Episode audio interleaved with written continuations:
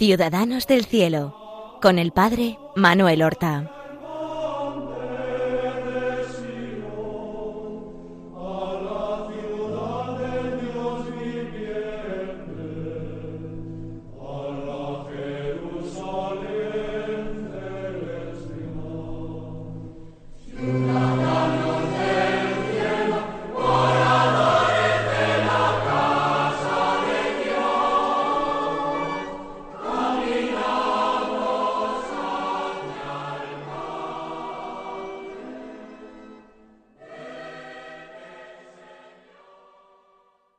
Muy buenos días, queridos amigos, queridos hermanos, oyentes de Radio María. Damos comienzo a una nueva emisión del programa Ciudadanos del Cielo, en el que nosotros tratamos de acercar a nuestros hermanos los santos a todos nuestros oyentes, para que se encariñen con ellos, con los mejores hijos de la Iglesia, para que los tomen como modelos y como poderosos y eficaces intercesores ante Dios.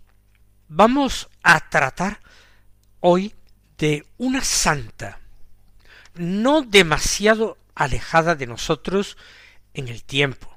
Es una santa eh, del siglo XIX, a caballo entre el siglo XVIII y XIX, pero que tiene de especial el haber sido la primera santa canonizada de Norteamérica, de América del Norte. Y además la primera fundadora de una congregación religiosa igualmente en los Estados Unidos. Fue una mujer que conoció todos los estados de vida, fue hija eh, buena, una hija verdaderamente modelo en una familia cristiana, fue esposa entregadísima a su marido, fue madre de familia numerosa de cinco hijos, vivió como viuda y finalmente como religiosa y fundadora de una congregación religiosa. Además, fue una conversa, porque desde su nacimiento hasta más de treinta años de su vida, vivió en el seno de la comunión anglicana. Estamos hablando de Santa Isabel Ana Seton, eh, de nacimiento Bailey, Bailey de apellido, Bailey Seton por su matrimonio con el señor Seton del que quedó viuda y con el que fue eh, madre de familia.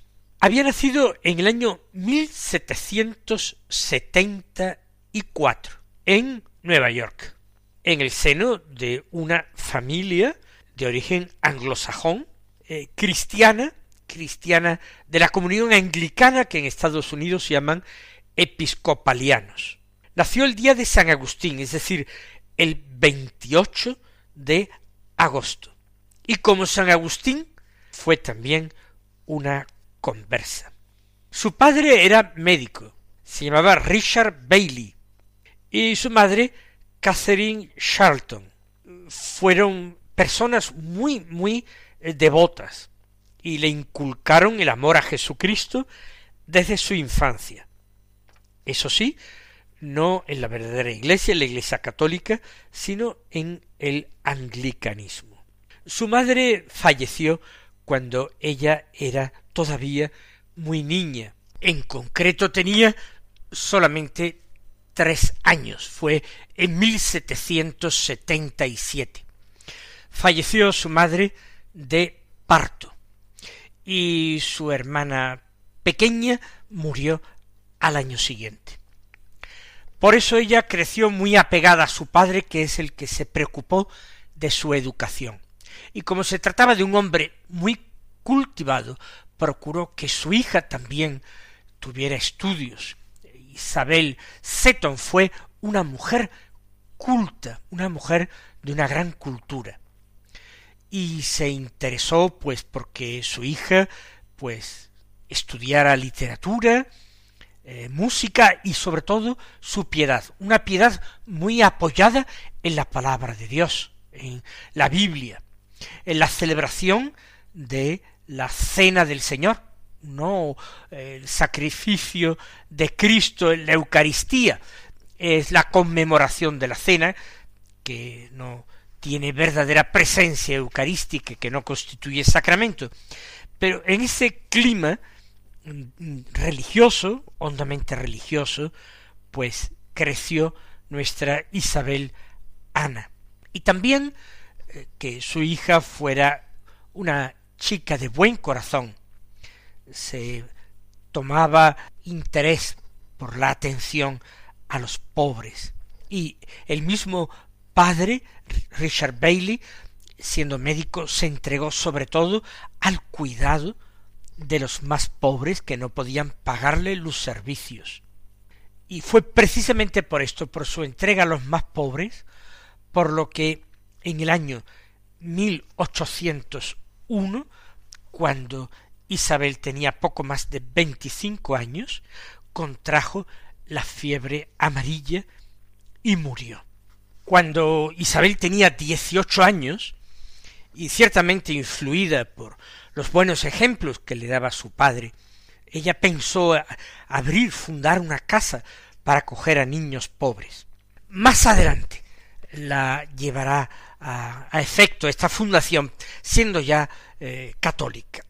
Pero como vemos, su formación cristiana fue una formación comprometida y seria en el anglicanismo. Poco después de esta idea, con veinte años, en 1794, se casó con eh, William Marie Seton, que era un comerciante y de una familia de comerciantes. De hecho, tenía muchos contactos con Europa y particularmente con comerciantes italianos. Seton fue esposo de Isabel Ana, le dio su nombre, como es costumbre, en aquel país, en aquella cultura. La mujer adopta el apellido de su marido. A partir de entonces ella fue Ana Isabel eh, Seton, no Ana Isabel Bailey. Y eh, tuvieron cinco hijos. Eh, Ana María, la mayor, Ricardo, Guillermo, Catalina Josefa y Rebeca.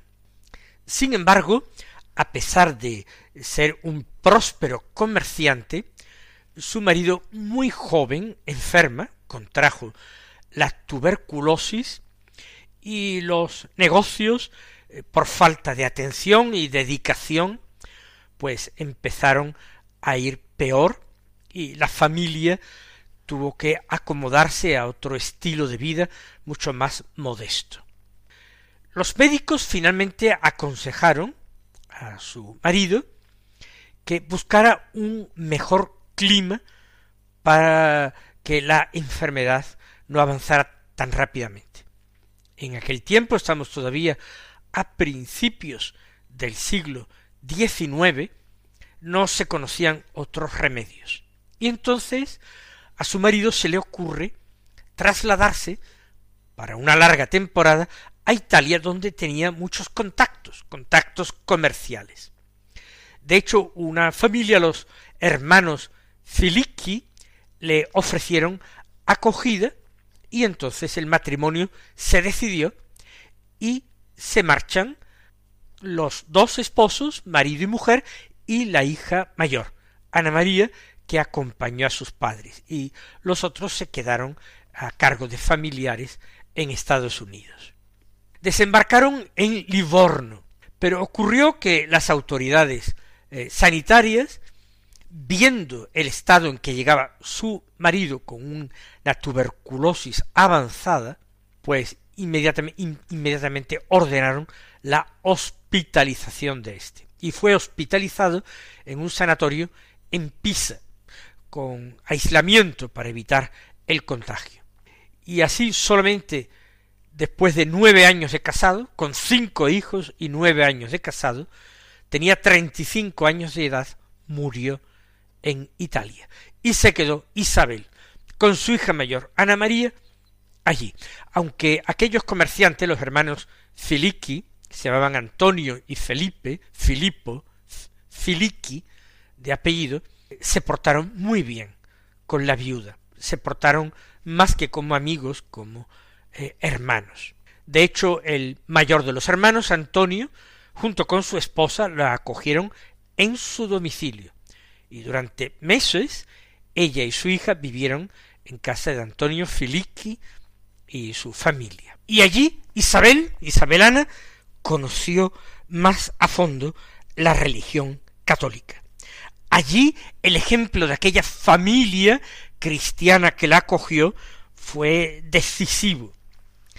Allí ella empezó a enamorarse de la devoción a Jesús Eucaristía, la presencia real de Cristo en la Eucaristía, que ella no había conocido en el anglicanismo, la presencia de Cristo en el sagrario, la presencia de Cristo en la celebración de la Santa Misa. También se sintió muy atraída por la figura de la Santísima Virgen María. Aunque ella vivía con el mayor de los Filiki, con Antonio, su hermano menor Felipe hablaba inglés y contactaba con ella hablando inglés y le explicaba cosas y dudas que ella le planteaba sobre la religión católica. De hecho, eh, este Filipo, Felipe, le tradujo páginas del catecismo católico a petición de Isabel Seto. Pero meses más tarde, pues, decide regresar a Estados Unidos. Allí estaban sus hijos menores, que, que seguía haciendo en Italia, si había ido a Italia solamente para que su marido recobrase la salud, cosa que no consiguió. Fue en 1804 cuando decide regresar a Estados Unidos y Antonio Felicki, en cuya casa había vivido, se decide a acompañarla. Y en el trayecto hacia Estados Unidos en barco, pues más de un mes embarcado, pues él, siguió hablándole del catolicismo, instruyéndole en la religión católica, porque ella tenía ya tomada la decisión de hacerse católica a su regreso.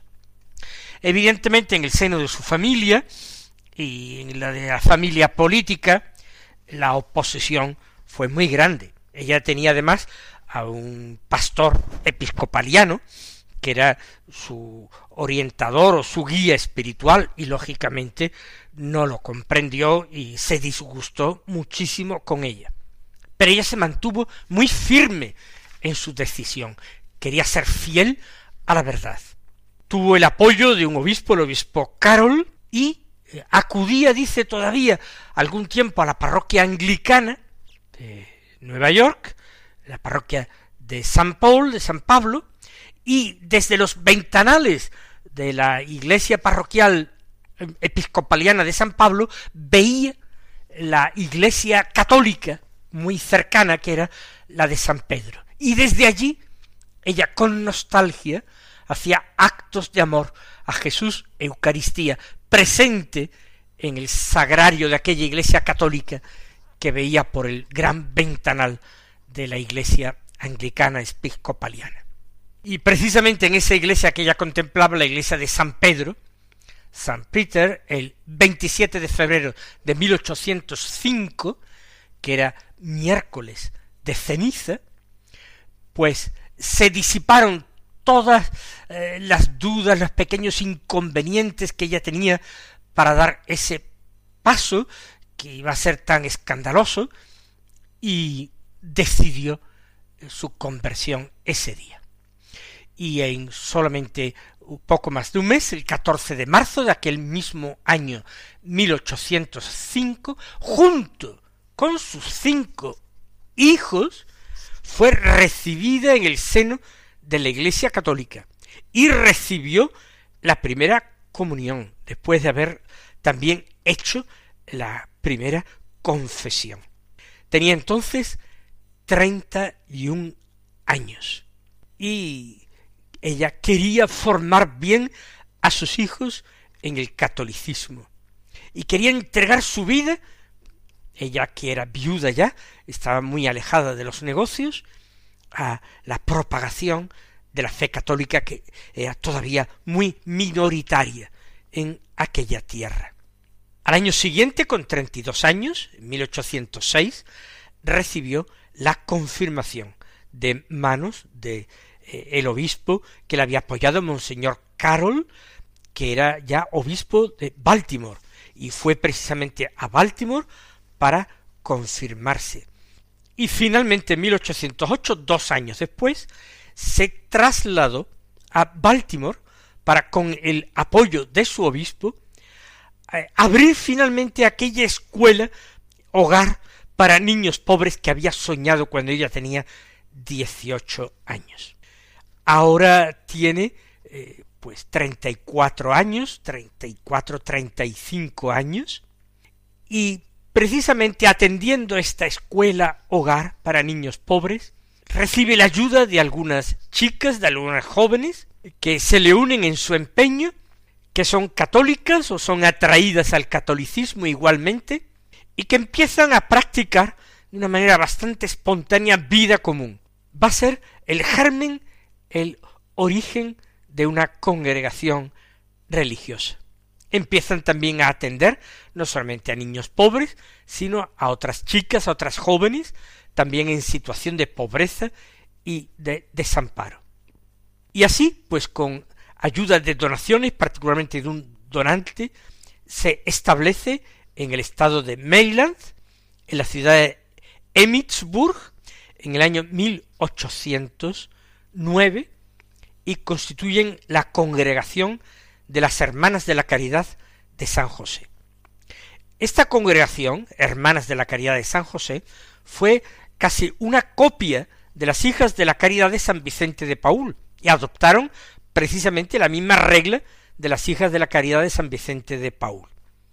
¿Por qué hicieron esto y no simplemente entraron en esta congregación religiosa? En primer lugar, porque esta congregación religiosa habían pedido que fueran religiosas para allá, pero Napoleón impidió este viaje. Había algunas, pero no con capacidad allí de aceptar muchas vocaciones ni de extenderse.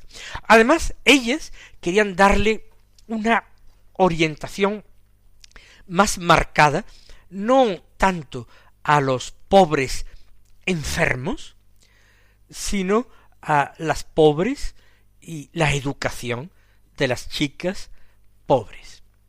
En 1813 ella hace votos ya religiosos, el 21 de julio, junto con 17 de aquellas primeras jóvenes que se habían unido. Una de estas jóvenes había sido su hija mayor, Ana, la que le había acompañado a Italia y allí había también conocido el catolicismo. Sin embargo, su hija Ana murió prematuramente. Murió todavía haciendo el noviciado. Sin embargo, por causa de esta enfermedad suya terminal, le fueron concedidos que hiciera ya in articulo mortis sus votos religiosos y ella murió, su hija Ana, siendo religiosa y ofreciendo su vida por aquella obra que había comenzado su madre. Isabel Ana fue la superiora general, directora general de esta congregación hasta su muerte, que tuvo lugar en esa misma ciudad donde se habían establecido en Emmitsburg, en Maryland, murió el 4 de enero de 1821. Tenía sólo 46 años de edad. Y su fundación sólo 12 años de existencia.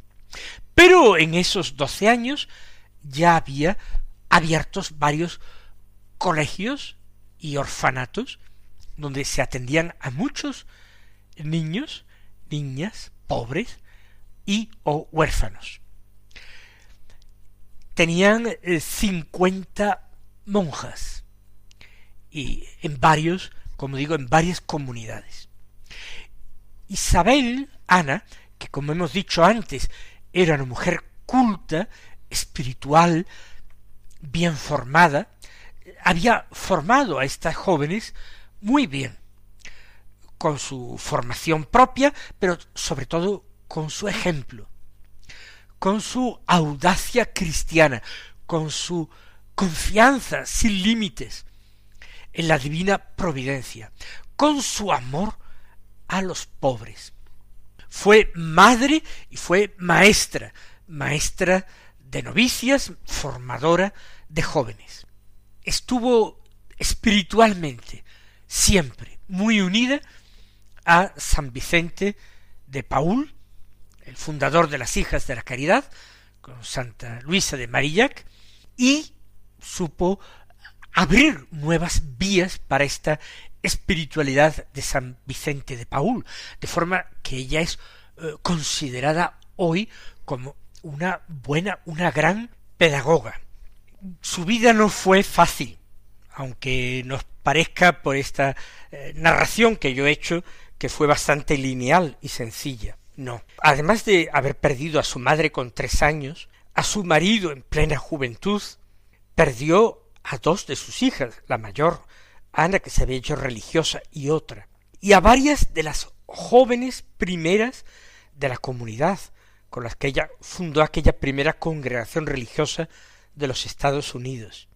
Tenía en esta congregación religiosa a dos de sus cuñadas jóvenes que entraron también en la congregación haciéndose católicas. Y ella misma, como hemos dicho, murió con cuarenta y seis años, igual que su marido, igual que tantas otras jóvenes de su congregación y también de su tiempo. Murió de tuberculosis con cuarenta y seis años.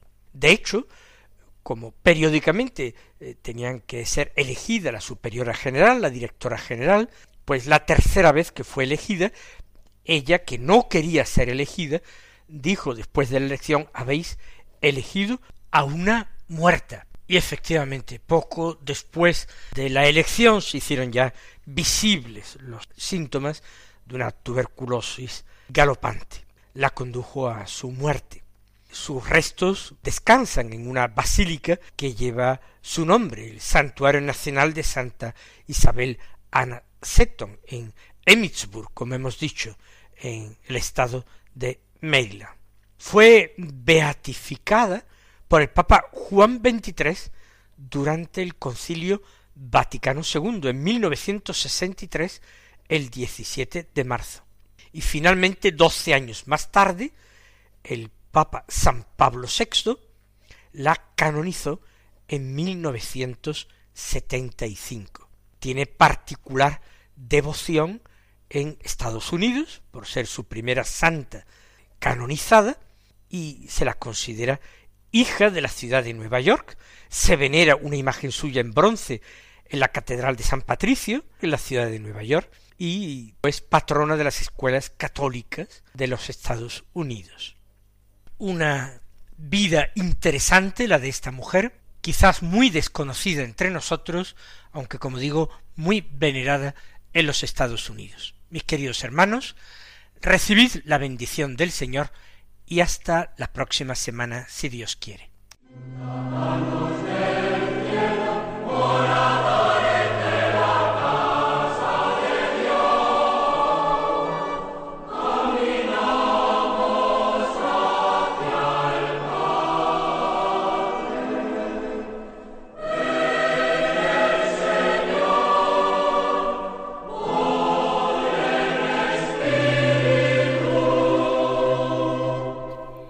Han escuchado en Radio María Ciudadanos del Cielo con el Padre Manuel Horta.